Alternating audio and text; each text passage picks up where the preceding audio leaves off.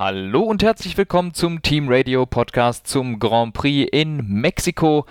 Es war ein interessantes Rennen, ich sag mal von der Pace her der Fahrzeuge. Besonders im Qualifying haben wir, glaube ich, mit anderen Ergebnissen gerechnet. Im Rennen wurde das Ganze dann aber wieder, ich sag mal, ähm, gerade gebogen. Und es war bis auf ein paar kleinere Kämpfe dann doch gar nicht so viel zu berichten. Aber wir haben natürlich trotzdem einiges an äh, Gesprächsstoff da. Und mit wir meine ich natürlich mich und den Dave. Hallo. Hallo. Ja, ein äh, sehr unerwartetes Quali-Ergebnis, ein Rennergebnis, das sehr viele Leute erwartet hatten und insgesamt dann äh, würde ich sagen ein relativ wenig ereignisreiches Wochenende. Ähm, Im Quali habe ich mitbekommen, dass Red Bull wohl eventuell auf die sich erhöhenden Temperaturen nicht ganz gut reagiert hatte. Vielleicht die Reifen ein bisschen zu sehr beansprucht hat in Q3, womit Mercedes mit Bottas auf Pole gefahren ist, mit Hamilton auf 2, 3 und 4 dann Verstappen und Perez. Und eine Sache gab es ja auch noch, nämlich, ich sag mal, die Akte zu Noda. Und äh, ja, im Endeffekt beim letzten Run war Zunodas Aufgabe eigentlich nur, dass er Pierre Gasly Windschatten gibt hat er auch gut gemacht. Äh, letztendlich ist er auch nur deswegen in Q3 gefahren und auch mit den Softreifen, was eigentlich keiner will, weil die Softreifen ist, glaube ich, im Renntrim regulär niemand gefahren oder wollte niemand fahren äh, für ein optimales Rennergebnis. Und somit hat er sein Rennen eigentlich so schon kaputt gemacht am Samstag ähm, indem er sich in den Dienst des Teams gestellt hat. Und dann kamen halt die beiden Red Bull in den S-Kurven.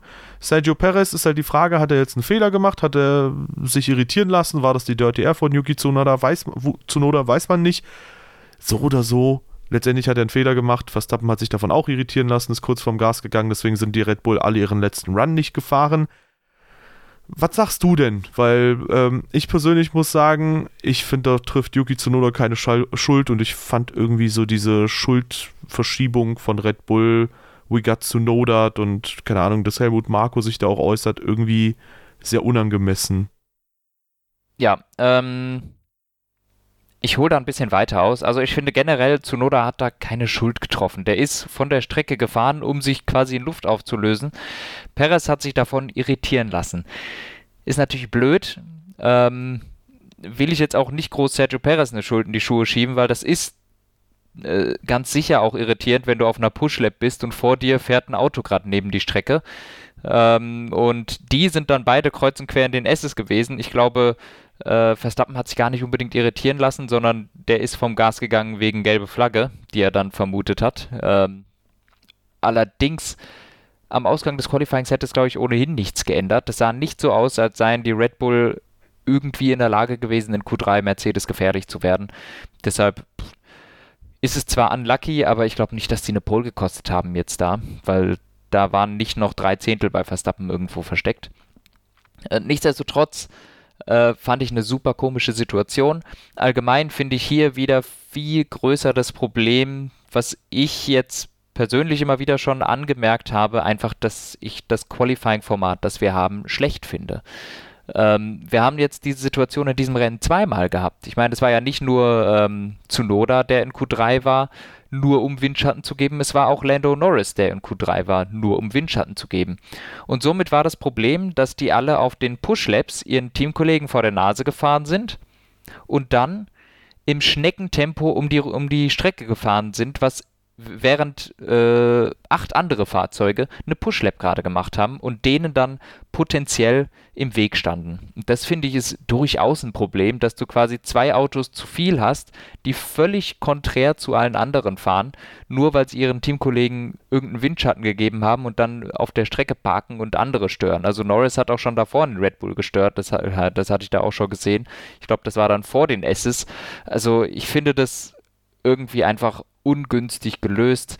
Diese ganzen Windschattenspiele, Stau vor der letzten Kurve, das wird immer extremer in der letzten Zeit. Meines Erachtens ist das nur äh, zu regeln, indem man einen Cut macht mit einem völlig neuen Qualifying-System. Weil mich stört das jetzt inzwischen schon, dass man so eigentlich nicht zu gescheiten Ergebnissen kommt. Wir sehen das immer wieder in vor allem Monza, und in anderen Strecken, wo sie dann alle irgendwie in sieben Sekunden Entfernung einen Tow haben wollen, dann muss man eben dafür sorgen, dass keiner einen Tow kriegt. Dann haben wir auch ein gescheites, faires Qualifying. Aber so, um zurück zu dem Punkt zu kommen, den du gesagt hast, äh, Tsunoda hat versucht, Platz zu machen, dummerweise dabei Perez irritiert. Dann hat das auch noch Verstappen mitgenommen. Im Großen und Ganzen keine großen Auswirkungen, außer dieser bescheuerte mediale Hype, der dann dagegen zu Noda kurz losging, allerdings auch nur, ich sag mal, die Nacht gehalten hat. Am nächsten Tag hat Red Bull dann schon wieder zurückgerudert.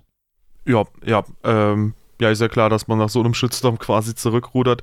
Ähm, ich finde, das Einzige, was man da kritisieren könnte, vielleicht wäre, ähm, dass man Alpha Tauri hätte sagen können, hey, ähm, schickt euren Fahrer schnell wieder rein oder so. Also ihr, die haben den vielleicht falsch positioniert. Wobei selbst da denke ich mir, ähm, ja, der ist halt komplett neben der Strecke gefahren, wie du schon gesagt hast. Ähm, andererseits gut, wenn man den ein bisschen schneller an die Box ordert. Ich meine, wenn er eh keine Q3-Zeit fahren soll, warum tingelt der dann so langsam auf der Strecke rum? Ähm, gut, letztendlich äh, Quali einfach sehr, sehr komisch gelaufen. Was man als Pro nochmal rausnehmen kann, ist, dass Pierre Gasly auf 5 wenigstens äh, ins äh, Quali durchgekommen ist und dementsprechend hat sich das, glaube ich, auch ganz gut gelohnt. Übrigens, dieses Windschattenthema könnte sich vielleicht sogar, äh, sogar nächstes Jahr äh, noch weiter verschärfen, denn nächstes Jahr hast du ja sehr viel weniger Dirty Air, wenn die Autos mhm. so funktionieren wie geplant. Hoffentlich. ja, aber imagine, dann fahren die McLaren oder so oder die Alpha Tauri mit zwei Sekunden Abstand beginnen sie die Runde und am Ende ist der hintere irgendwie eine Sekunde nur noch dahinter, ähm, weil der Windschatten halt nochmal ein bisschen stärker wiegt als die Dirty Air. Das mhm. könnte passieren. Also, dass du dann vielleicht dieses Q2, Q3 begleiten noch häufiger hast, falls mal Engine Penalties kommen. Ja, ich, ich plädiere weiterhin für einen für äh, Single Shootout. Das ist super witzig und mit Wetterveränderungen können dann auch crazy Sachen zustande kommen. Ja, wollen wir vielleicht mal ähm, zu dem Rennstart kommen und dann können wir nochmal die ganzen Fahrer ja, von genau. nach vorne können, quatschen. können wir Stroll gleich noch bashen, aber gut. Äh, ja, Rennstart. Ja. Also ich sag mal so, äh, vorne alles optimal gelaufen für Red Bull prinzipiell, denn äh, Max Verstappen hatte einen guten Start. Hamilton hatte einen guten Start, eigentlich sogar besser als Verstappen. Verstappen hat aber ein bisschen Windschatten mitbekommen ja. von Bottas. Und eine Sache verstehe ich halt bei Bottas nicht, weil die Mercedes waren auf der mittleren bzw. auf der linken Spur und haben so gesehen Verstappen, der auch auf der linken Spur war und den Bottas Windschatten war, abgedeckt. Ich verstehe dann nicht, warum Bottas leichten Wink nach rechts macht und die linke Spur frei macht. Ähm, aber letztendlich Verstappen und das muss man sagen, mit einem hammerguten Bremsmanöver. Bottas wieder mal die Passivität in Person, wenn man so will, ähm, indem er halt auch vorher die Spur frei macht, weil ansonsten müsste Verstappen zwei Spuren nach rechts wechseln, um die Mercedes äh, zu überholen, um dann daneben setzen zu können. Ähm, ja, und Hamilton hat er halt auch dann vorbeigelassen, Valtteri Bottas, so im Sinne des WM-Kampfs. Aber insgesamt die Mercedes allgemein wir hatten das, glaube ich, vor drei Jahren mal, dass sie super koordiniert gefahren sind. Da hat mich Markus nochmal äh, dran erinnert, weil Ferrari hatte vor drei Jahren immer so komplett chaotische Startphasen. Mercedes immer richtig gut koordiniert beim Start. Und jetzt wirkt Mercedes auch irgendwie so, so wie so ein zusammengewürfelter Haufen gerade, ähm, wo die zumindest nicht mal den Start gewinnen können und sowas koordinieren können gerade. Was meinst du? Ich, ich glaube, das Ganze war in diesem Fall ein bisschen zu sehr durchdacht und es hat dann halt nicht so funktioniert, wie sie dachten. Also meine, meine Theorie ist in diesem Fall, dass der Plan von Mercedes war natürlich, dass Valtteri Bottas eher Lewis Hamilton den Windschatten gibt als Max Verstappen. Sprich, wahrscheinlich war oder möglicherweise war abgesprochen, dass Bottas irgendwie Richtung Mitte zieht, Hamilton auch Richtung Mitte dahinter geht. Jetzt war aber leider der Fall, dass Hamilton relativ gut weggekommen ist und gar nicht besonders den Windschatten von Bottas nutzen konnte, sondern relativ früh schon ausscheren musste. Äh, in dem Fall war Hamilton dann schon rechts neben Bottas und Verstappen saugte sich im Windschatten von, Bes äh, von, Bottas ran und setzte sich links daneben. Es war vorm Rennstart allerdings besprochen worden, dass dieses Abdrängen nach links auf dieser Start-Zielgeraden beim Start nicht mehr erlaubt ist und dass das auch sofort bestraft wird. Das ist genau das, was wir irgendwann schon mal angesprochen haben, was Vettel 2019 gegen Lewis Hamilton gemacht hat. Äh, Hamilton hat sich nach links gesetzt und Vettel hat ihn immer weiter aufs Gras geschoben. Genau diese Situation wurde vor dem Rennen besprochen, dass das jetzt verboten ist und sobald das passiert, wird es auch konsequent bestraft. Sprich, Bottas konnte das auch gar nicht so durchziehen. Und im Endeffekt hatte Bottas dann rechts von sich Lewis Hamilton, links von sich Max Verstappen. Und Bottas natürlich hat früh gebremst, wollte kein Gegner für Lewis Hamilton sein. Dabei ist natürlich dann auch noch Verstappen mit durchgerutscht, der extrem spät gebremst hat und gerade so die Kurve gekriegt hat, so den Start gewonnen hat. Ähm, und ich halte es für möglich, hätte man überhaupt keine Absprachen, Absprachen getroffen, äh, wäre Bottas möglicherweise als erster aus dieser Kurve rausgegangen. Ähm, und dann hätte Mercedes wenigstens noch irgendwie ein paar Karten im Spiel gehabt. Vielleicht wäre dann Bottas auf 1, Hamilton auf 3, aber so hatten sie halt jetzt Verstappen auf 1, Hamilton auf 2 und Bottas war letzter, weil der so langsam dann auch noch in die Kurve gefahren ist, dass äh, er auch noch mit Ricardo zusammengekommen ist. Meines Erachtens so ein, irgendwie ein unglücklicher Zwischenfall. Ähm, weil Bottas ist jetzt irgendwie nicht von ganz außen nach ganz innen gezogen, sondern er war halt so halb drin. Ricardo hat eigentlich auch noch ein bisschen zu spät gebremst für Turn 1. Dann war Bottas auch noch extrem langsam, weil er ja Hamilton hat vorbeilassen wollen. Also irgendwie ein bisschen chaotisch und ich glaube, der Plan, den sie sich vorher ausgemacht haben, hat dann so einfach nicht funktioniert, weil Hamilton ein bisschen zu gut gestartet ist. Ja, aber auch da würde ich tatsächlich die Kritik aufrechterhalten, nämlich, äh, dass ich glaube, dass Mercedes halt wenn sie halt ein bisschen mehr Ruhe gehabt hätten, wahrscheinlich in so einer Situation, dass sie dann auch vielleicht alle möglichen Eventualitäten durchgehen. Wobei äh, die erste Bedingung äh, klammern wir mal aus, die ich gerade äh, gestellt habe mit der Ruhe. Ähm, warum sagst du nicht so ein hätte wäre wenn? Ich meine, klar, wenn Verstappen links ist, dann darfst du ihn nicht rausdrängen. Aber er war ja nicht quasi direkt nachdem sie losgefahren sind links, sondern es, mir geht es nur darum, er hätte links bleiben müssen und dann wäre nie dieser Platz gewesen, äh, wo Verstappen sich links hätte neben die beiden Mercedes setzen können. Und dann hättest du tatsächlich die beiden Mercedes auf 1 und 2 sogar haben können nach den ersten paar Kurven, wenn alles ja, einigermaßen geordnet läuft oder auf 1 und 3. Aber so war das, glaube ich, das, der Worst Outcome. Und ich weiß nicht, also auf der Geraden nach rechts zu lenken ein bisschen und damit aktiv eine Lücke zu öffnen, wo du halt auch weißt, dass der Red Bull sich da theoretisch reinbremsen kann, finde ich halt nicht so smart. Und das ist halt auch das, was wir bei Bottas ja immer wieder schon mal kritisiert haben. Ich finde den, also als Fahrer finde ich, dass es ja äh, ein sehr guter Fahrer ist und so weiter und so fort. Aber was so die reine Rennintelligenz angeht im Zweikampf mit anderen, da mangelt es, glaube ich, schon extrem. Wobei ich bei Ricardo sagen muss, mit dem Zwischenfall mit Bottas, ich habe mir die Ricardo Onboard angeschaut. Das sieht für mich schon sehr, sehr, sehr, sehr klar nach äh, Schuld für Ricardo aus, weil gut, man kann sagen, gut, ab einem gewissen Punkt bist du halt nur noch Passagier, wenn du halt dich verbremst, zu spät bremst oder so. Ähm, aber gut, da musst du den Crash halt im Vorhinein verhindern und auf.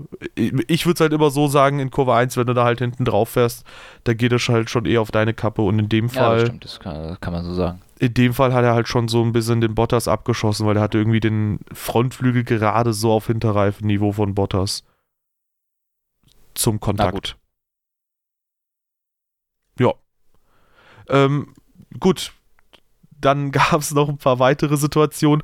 Ocon, äh, Schumacher und äh, Tsunoda sind tatsächlich nochmal aneinander geraten. Also Tsunodas Rennen ging auch super schnell dann tatsächlich zu Ende. Schumachers Rennen ebenfalls. Ocon im Sandwich von links Tsunoda. Also es war dann quasi vorbereitend auf die Linkskurve, auf Kurve 2. Äh, links Tsunoda, rechts hatte er Schumacher. Und äh, ja, Schumacher ist da ein bisschen reingezogen. Hat wahrscheinlich auch nicht damit gerechnet, dass da noch Tsunoda ist vielleicht gehofft, dass es Ocon zurückzieht. Ich muss sagen, für mich hat das Schumacher vielleicht ein bisschen zu hart, äh, zu aggressiv äh, reingezogen, wobei ich seine Onboard jetzt auch gerade nicht mehr im Kopf habe, ob da außen nicht vielleicht sogar noch super viele Autos waren. Ja, ich würde halt sagen, klassisches Startkuddelmuddel. Schumacher und Zunoda kommen da halt einfach schlechter raus dann als äh, ja. ein Ocon. Ja, das Leben ist hart. Äh, passiert halt so in äh, Turn 1, 2 ab und zu mal. Kann man jetzt nicht verhindern. Das ganz normaler Startcrash gewesen. Ja, dann haben wir noch die Situation mit Lance Stroll gehabt. War das auch direkt zum Start oder kurze Zeit später? Äh, als er da gerade ausgefahren ist, ich glaube, das war in Runde 4, 5 oder so. Oder welche meinst du? Äh, ich glaube ja. Moment. Ja, ich glaube, das war nicht Runde 1. War ein bisschen später. Okay. Ja, wollen wir, wollen wir dann äh, die Fahrerliste durchgehen? Ja, lass uns das tun. Äh, zu Noda würde ich sagen, haben wir abgearbeitet, Schumacher auch. Äh, Mazepin. Ist Ja. mir jetzt beim Überrunden nicht grob negativ aufgefallen. Das ist schon Von mal der was Speed Gutes. her auch nicht grob positiv aufgefallen, also kann ich eigentlich nichts zu sagen. Ja, wurde immerhin nur einmal von den Williams überrundet. Ähm, ist okay. Ja. Die beiden Williams, ähm, Latifi war immer mal wieder so mit drin, den hat man mit irgendwelchen Fights mal gesehen, aber an sich relativ unauffällig und vor allem auch relativ schwach. Also Platz 16 und 17, da haben wir von den zweien schon Besseres gesehen dieses Jahr. Das war vielleicht jetzt nicht die Strecke zum Glänzen für Williams.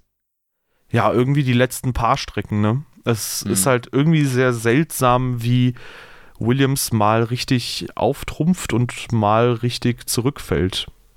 Fast schon parallel so ein bisschen zu McLaren. Kommen wir später noch zu. Ja. Ja, und ähm, dann haben wir schon Valtteri Bottas. Ja. Ups. Ja, gut, also der hat, nachdem er sich gedreht hat, nachdem er abgeräumt wurde, quasi in Turn 1 ein äh, außerordentlich schlechtes Rennen gezeigt. Ähm, ist, ja, hinter wem war er da die ganze Zeit? Ricardo. Hinter Ricardo, ne? Ja. Puh. Ja, also 70 Runden, gut, in, äh, überholen in Mexiko mit den aktuellen Ja. Autos ist eh super schwierig, aber 70 Runden mit einem Auto, wo dein Teamkollege halt quasi außer die, die Red Bull alle deklassieren kann, das ist halt schon schwierig. Ja, also das ist schon, das war schon sehr schwach, äh, weil man, ich meine, man muss sagen, Perez hat es nicht geschafft, an Hamilton vorbeizukommen. Okay, die haben auch wirklich deutlich weniger Topspeed und der Unterschied, der Pace-Unterschied der zwei Autos ist nicht ganz so groß wie der zwischen einem Mercedes und einem McLaren. Also da hätte Bottas wirklich mehr draus machen können. Äh, Im Endeffekt dann musste er natürlich noch die schnellste Runde von Verstappen sich holen. Das ist erstmal auch nicht gelungen. Das war auch eigentlich ganz witzig, weil dann Verstappen so vorhin gefahren ist, bisschen ausgebremst und so. Eigentlich relativ cleveres Spiel von Verstappen da gewesen, um ihnen nicht die schnellste Runde zu geben. Äh, natürlich kann aber Bottas einfach sich nochmal frische Softs holen. Im Endeffekt hat er die schnellste Runde dann auch geholt, mit Ach und Krach, gerade so im letzten Versuch. Äh, nichtsdestotrotz, pff, super cooles Qualifying, super gefahren auf Pole gewesen und dann im Rennen ging es echt abwärts. Ja, auf jeden Fall. Ähm, ja, und das Ding ist, der kam an einem McLaren nicht vorbei. Nicht an einem McLaren, wie er in Sochi oder wie er in Monza performt hat, wo sie aus eigener Kraft irgendwie ums Podium mitfahren konnten oder sogar um den Rennsieg, sondern das war halt einfach ein äh, McLaren, ja, der quasi auch meilenweit unterlegen war den Ferrari Ja, und. Co. Also das war überhaupt kein starkes Rennen von dem McLaren und dass da Valtteri Bottas überhaupt nicht glänzt. Klar, P15 wäre es regulär nicht gewesen, sondern P13, aber auch da super zahnlos von Valtteri Bottas und so gut seine ähm, Pace auf eine Runde ist oder auch seine Pace allgemein immer wieder.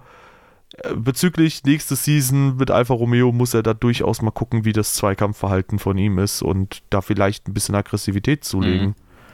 Ja. Lance Stroll auch mit einem sehr glanzlosen Wochenende hat das Auto im Quali an die Wand gesiebt und äh, ja, dahingegen der Teamkollege Sebastian Vettel mit einem sehr guten Rennwochenende ähm, hat Platz 7 geholt. Ein ziemlich, ziemlich sauberes Rennen, wenn auch unauffällig und äh, ja, starke Performance. Ja, Vettel total unauffällig. Also ist die ganze Zeit so um Platz 7, 8 rumgefahren. Man hat ihn eigentlich überhaupt nicht wahrgenommen, aber hat da das Auto hingestellt. Wirklich sehr gute Performance. Sechs Punkte fürs Team mitgenommen. Ähm, ist natürlich auch wichtig und sich weiter vom Teamkollegen absetzen können. Ja, also sehr gute Leistung von Sepp. Ähm, da haben wir ja in den letzten zwei, drei Episoden hier und da mal ein bisschen Kritik angeführt, dass der vielleicht zwar sehr gute pointierte Rennen hatte, aber so die Konstanz nicht bringt. Das war auf jeden Fall super. Jetzt Ähm, sind schon mal zwei Punkte Rennen hintereinander. Ja, richtig. Ähm, Esteban Ocon würde ich halt jetzt ähm, so ein bisschen im Zweifel für den Angeklagten sagen. Wir wissen nicht, wie viel beim Auto kaputt war tatsächlich. Aber ähm, ja, glanzlose Vorstellung auch allgemein von Alpine, die jetzt letztendlich nur zwei Punkte an diesem Wochenende in Form von Alonso holen konnten, äh, wo Red Bull, Renault, ja, vor drei Jahren, vor zwei Jahren, nee, vor drei Jahren, vor zwei Jahren war es ja schon Honda, ne? Drei. Drei. Genau, vor drei Jahren eigentlich auf dieser Strecke schon sehr gut war. Man hat dann auch gedacht, ja gut, vielleicht ein bisschen Motorenvorteil, vielleicht passt der Renault auch so ein bisschen zu diesen guten Höhenlagen. Letztendlich, ähm, ja, ist der Alpine da auf, ich sag mal, auf Kurs P6 der KWM aktuell. Zahnlos. Ja. Ja, das ja, sind jetzt eingeholt von äh, Alpha Tauri. Genau. Ähm, das nutzen wir sehr oft, das Wort zahnlos heute. Aber es passt auch teilweise so gut, ne? Ja, ja. Ja, und äh, dann kommen wir zu Alfa Romeo sogar schon, denn Alfa Romeo hat ein Wochenende gehabt, das eigentlich extrem gut hätte sein können. Ich behaupte, sie hätten beide Autos in die Punkte kriegen können, aber letztendlich haben sie bei Antonio Giovinazzi halt eine sehr, ich sag mal, seltsame Strategie gehabt, wo sich Giovinazzi dann auch sehr lautstark beklagt hat. Der ist aktuell ja auch eigentlich schon raus bei diesem Team. Ähm, es gibt ja auch die Aussage, dass es nächstes, äh, nach dem nächsten Wochenende jetzt quasi äh, die Ankündigung gibt, wer dann den Sitz übernimmt. Es soll ein jüngerer Fahrer werden, wahrscheinlich Guan Yu Zhou für eine Saison oder so. Und ja, letztendlich ist das halt natürlich schon irgendwie eine so eine Abschiedstournee, die aber auch nicht so super happy verläuft. Also er zeigt sich auch nicht super zufrieden. Wo ich mir mal denke, ist das jetzt gut oder schlecht, weil du willst ja irgendwo dich auch bewerben für neue mhm. Teams bei neuen Serien oder so. Oder willst du ja irgendwie auch schon sagen, hey, ähm, ich bin auch ein Teamplayer. Andererseits willst du auch sagen, ey, ich kann eigentlich gut performen, aber dieses Rennen hat nicht meine wahre Performance repräsentiert, weil Giovinazzi, glaube ich, auch eigentlich gut Punktepotenzial gehabt hätte und vielleicht hätte sogar vor Raikönnen landen können, who knows. Ja, also Giovinazzi hatte jedenfalls auch einen sehr guten Start und war eigentlich in einer guten Ausgangsposition. Ähm, na, wie du schon gesagt hast, im Endeffekt ist es dann Platz 11 geworden durch die Strategie. Äh, Raikön hingegen Platz 8 mit der richtigen Strategie. Ich würde sagen, das Auto war auch einfach in dieser Gegend, dass es diese Punkte auch hätte holen können. Das, der, der Alfa Romeo schien hier, wie du gesagt hast, relativ gut zu funktionieren. Und Raikön hat wie immer die Punkte dafür auch abgesahnt, wenn es welche zu, äh, zu holen gibt. Jetzt mal ausgenommen von USA. äh, Stimmt. ja, aber sonst war das natürlich von Raikön, der übrigens auch sehr unauffällig war, meines Erachtens, ein ziemlich sauberes Rennen äh, zwischen Vettel und Alonso. Da die drei alten Herren auf Platz 7 und äh, 7, 8 und 9 eigentlich ganz, äh, ganz, ganz cool. Übrigens haben wir McLaren übersprungen. Oh, stimmt. ich hatte Ricardo nicht so weit hinten erwartet. Ups, sorry, mein Fehler. Äh, ja, McLaren.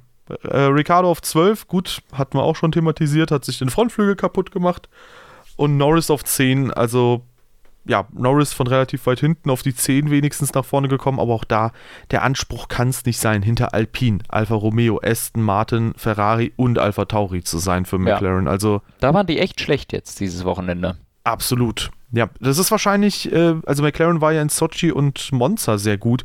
Ich vermute, dass die dann halt so ein bisschen äh, allgemein Fahrzeug haben, was weniger Drag hat, also weniger Luftwiderstand hat ja. und dann halt auch eben auf Topspeed-Kursen sehr gut funktionieren kann.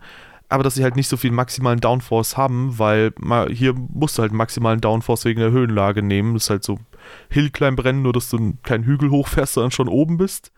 Mhm. Ähm, ja, und das hat da vielleicht ein bisschen gefehlt. Andererseits bin ich überrascht von Alfa Romeo, weil, vielleicht können wir das mal vorgreifen, die haben in den letzten vier Rennen acht Punkte geholt. Jetzt haben wir noch vier Rennen. Sie haben zwölf Punkte Rückstand zu Williams.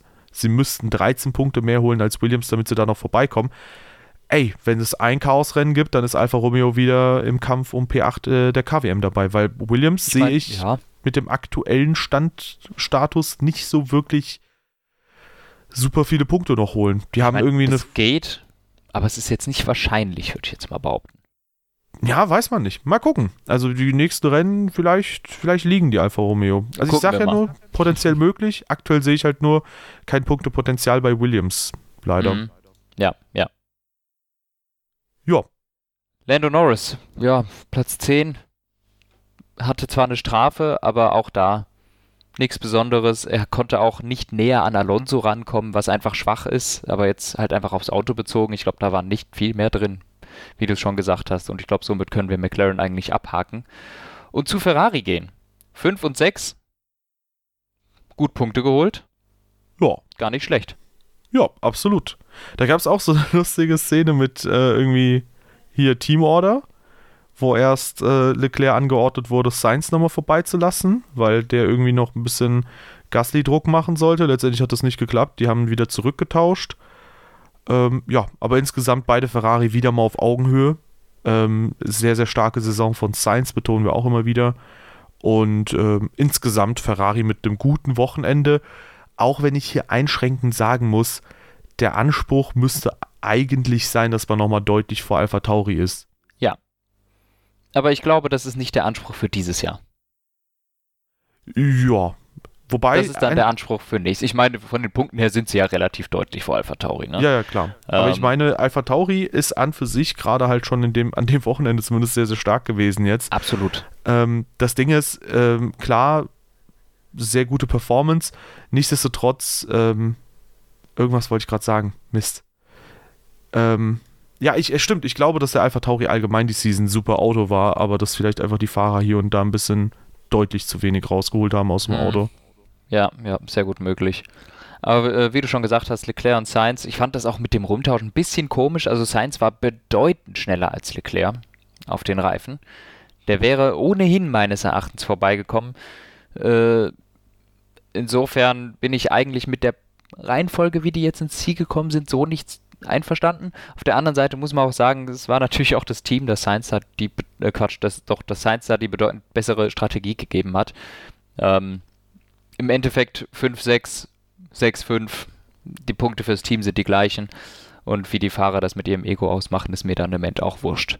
Tatsächlich hat Mattia Binotto das im Vorhinein äh, sogar so geplant, also das Team hat es so geplant, dass sie das so machen wollen. Ah, na gut, na dann. Ja, ähm, gut, dann äh, können wir vielleicht sogar zu P3 äh, und P2 gehen.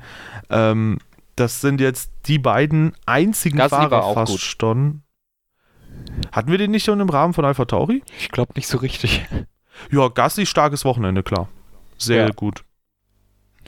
Gut, dann hätten wir das. das Ding ist, ähm, das wollte ich gerade auch in Bezug auf Hamilton und Perez sagen. Im Prinzip kann man für alle Fahrer, außer für diese beiden, sagen, das war ein sehr unauffälliges Rennen. Weil im Prinzip ist in diesem Rennen nichts passiert. Außer, mhm. dass irgendwann Sergio Perez äh, gezeigt hat, dass er selbst mit dem, ja, ich sag mal in Anführungszeichen, kaputten Heckflügel äh, von Verstappen aus Friday Practice, äh, Free Practice 3 dass er da trotzdem noch äh, mit einem Mercedes mithalten kann. Und äh, ja, im ersten Stint haben sie die Lücke geschlossen. Und theoretisch hätten sie Hamilton overcutten können, weil der im Verkehr rausgekommen ist. Auch das wieder so etwas, was ich nicht verstehe. Wie, wie schaffst du es? Ich glaube, es hätte nicht geklappt. Ja, also theoretisch hätten sie es gekonnt, aber äh, die Pace war nicht gut genug von Perez anscheinend. Ja. Ähm, Nichtsdestotrotz, äh, am Ende haben sie dann das probiert, was Hamilton und Mercedes probiert haben in den USA. Am Ende möglichst großes Reifen-Delta haben, ja. damit sie schneller sind. Äh, hat auch nicht geklappt, aber war wenigstens so eine Szene oder waren wenigstens so ein paar Runden, wo man, ja, ich sag mal, die Augen wieder aufmachen konnte, ähm, weil man sonst vielleicht etwas verpasst hätte. Ja, nee, um, aber im Endeffekt hat es auch einfach nicht gereicht. Also die, der Top-Speed Advantage von Mercedes ist da, der ist groß. Also ich, ich war schon erstaunt, wie wenig Perez auch wirklich mit DRS rankommt auf der Geraden. Das sind dann vielleicht zwei, drei Zehntel, wenn es hochkommt. Und klar, der Windschatten wird immer stärker, wenn er nah ran ist, aber der muss im letzten Sektor auch wirklich auf 0,5 Sekunden, am besten 0,5 oder weniger dran sein am Hamilton, um vorbeizukommen. Und das geht halt gar nicht. Also jedenfalls nicht, wenn du auch harte Reifen hast, auch wenn sie anscheinend viel frischer sind.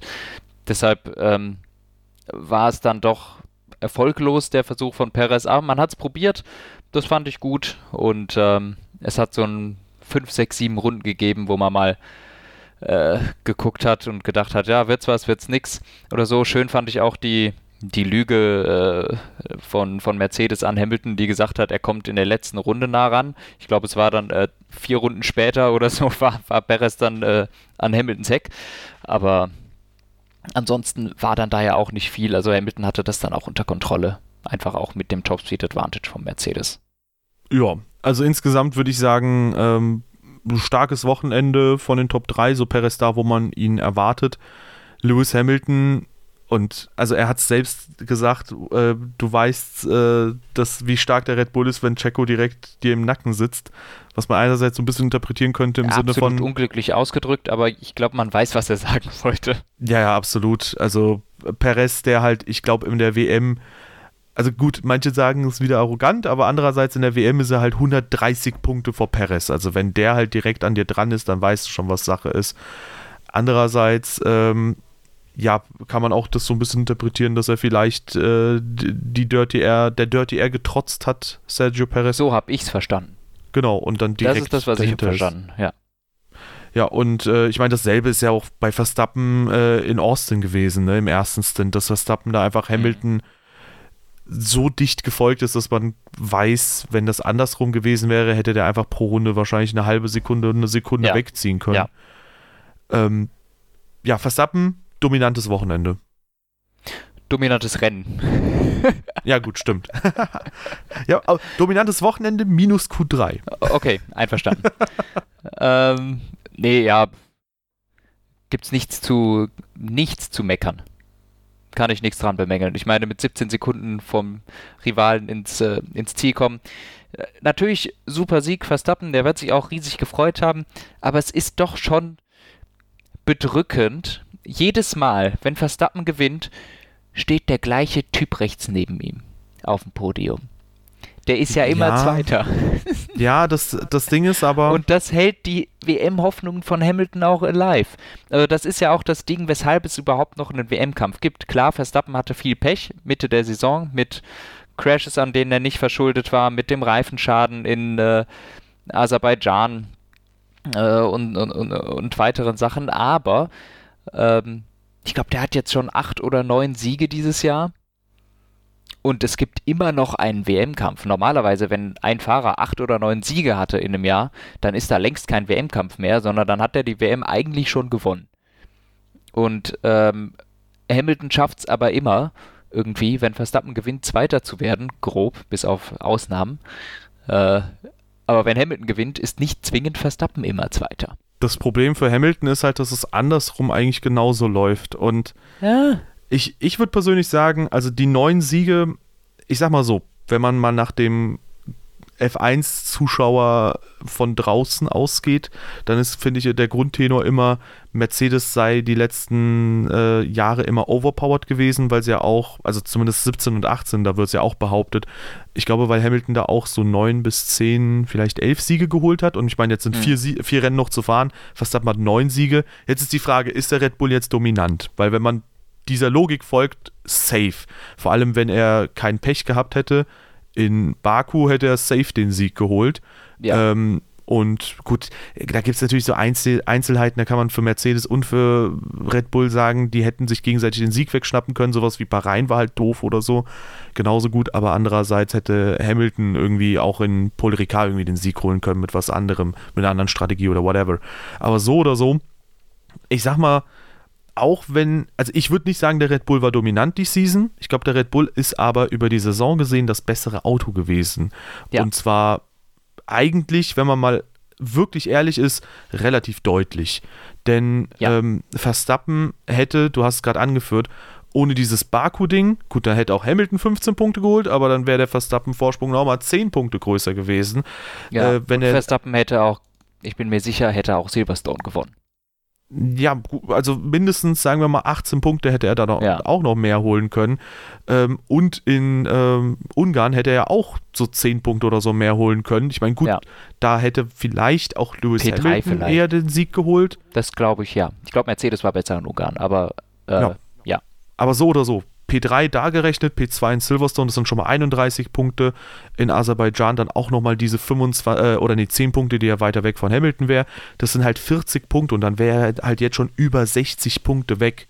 Und ja. jetzt kann man sagen, Monza vielleicht nochmal ein bisschen äh, zugunsten von Hamilton gerechnet. Aber es sind 55 Punkte oder so, die er eigentlich jetzt hätte weg sein müssen. Und ich finde, er macht zwar auch einen Ticken besseren Job die Season, wobei äh, man muss sagen, so Rennen wie Austin oder auch Mexiko, das ist von Hamilton halt auch extrem gut gefahren, wie der halt ja eigentlich mit einem schwächeren Auto dann mithält, weil in Austin hätte der auch 17 Sekunden oder mehr Rückstand gehabt, wenn der den Start nicht gewonnen hätte.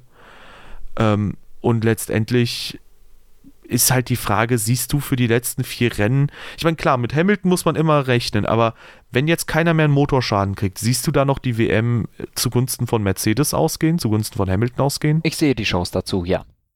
Krass, weil ich hätte jetzt sogar relativ klar gesagt, dass es in Richtung Red Bull pendelt. Ich glaube, Brasilien wird jetzt nochmal ein Red Bull, aber ich ich halte es sehr gut für möglich, dass sowohl in Katar als auch Saudi-Arabien Lewis Hamilton wieder näher rankommt und dass wir wirklich ein Saisonfinale in Abu Dhabi kriegen. Das Ding ist aber, äh, wenn Verstappen jetzt in Brasilien gewinnt, dann hat er, äh, dann mit dem Sprintquali vielleicht sogar, hat er sieben, acht Punkte, sagen wir mal, mehr Vorsprung. Dann sind wir ja schon bei 30. Sagen wir mal 30.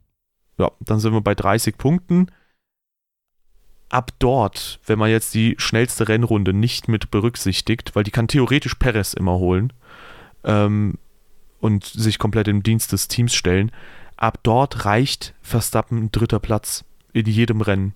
Ja, okay. Weil mehr Siege hat er. Und wie gesagt, schnellste Runde kann Hamilton nicht holen, wenn äh, Perez die ganze Zeit kontert. Und selbst wenn Mercedes das beste Auto hat und drei Rennen Doppelsiege holt, Verstappen, ja, kann das Ding eigentlich gewinnen. Also ja, ganz easy mit dritten recht. Plätzen. Da hast du recht. Da bin ich jetzt mal gespannt, wie das in äh, Brasilien ausgeht. Also Hamilton muss eigentlich Zweiter werden. Um ja, eigentlich würde ich sagen, muss er gewinnen, wenn er die ja, WM-Chance aufrechterhalten Aber ich sage jetzt mal, ich glaube eigentlich Verstappen gewinnt das Ding. Ich oh, denke, jetzt habe ich es gesagt, dann gewinnt auch. Hamilton. Ja. Ähm, nee, aber gut gemacht im sagen, Sinne der WM-Spannung. Ja, genau. Und dann darf Perez natürlich nicht Zweiter werden. Ja, stimmt, aus Hamiltons Sicht, genau. Ja, ja. Ja, aber äh, wir werden sehen. Weil aktuell muss ich ehrlich gestehen, ich meine, man sagt ja immer wieder, boah, knappe WM, knappe WM, knappe WM. Also wenn man mal so zwei, drei Faktoren mit einbezieht, äh, die die WM halt dann letztlich enger machen, als sie sein sollte, dann ist halt auch, also keine Ahnung, dann, dann fällt auch auf, okay, eigentlich müsste jetzt Verstappen schon längst über alle Berge sein, so, der müsste schon längst weggezogen sein.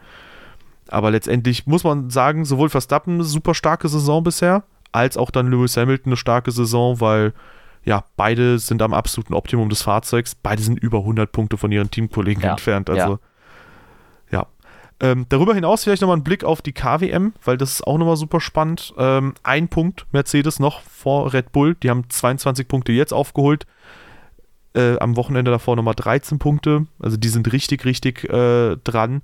Auch da äh, tut es natürlich umso mehr weh, dass Bottas jetzt zum Beispiel ein vergeigtes Wochenende hatte. Oder ja. ein Rennen. Und Ferrari 13,5 Punkte vor McLaren. Das sieht eigentlich mittlerweile ziemlich deutlich aus. Da würde ich behaupten, dass Wahrscheinlich Ferrari, kann Ferrari das behalten, ja. Ja, die haben insbesondere das neue Hybridsystem. Wenn die jetzt nicht irgendwie mal Doppelausfälle oder so haben, ja. dann geht es relativ klar in deren Richtung aus. Ähm, Aston Martin würde ich auch sagen, haben wir auch schon häufiger gehabt, ist wahrscheinlich raus aus dem Die Kampf um P5. P7. Ja. Und Alpine und Alpha Tauri. Aktuell ja, schlägt es meiner Pendel Meinung nach. schwingt Richtung Alpha Tauri. Ja, würde ich auch sagen. Aktuell sieht es eher so aus, als ob Alpine die Position nicht verteidigen kann. Ja, genau. Williams und Alpha Tauri hatten Quatsch. Williams und Alpha Romeo hatten wir auch vorhin schon mal angesprochen.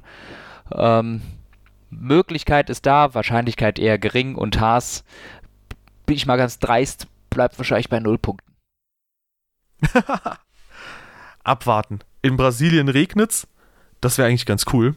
Ähm, weiß gar nicht, ob es regnet. Ich habe es eigentlich als so ähm, Vielleicht.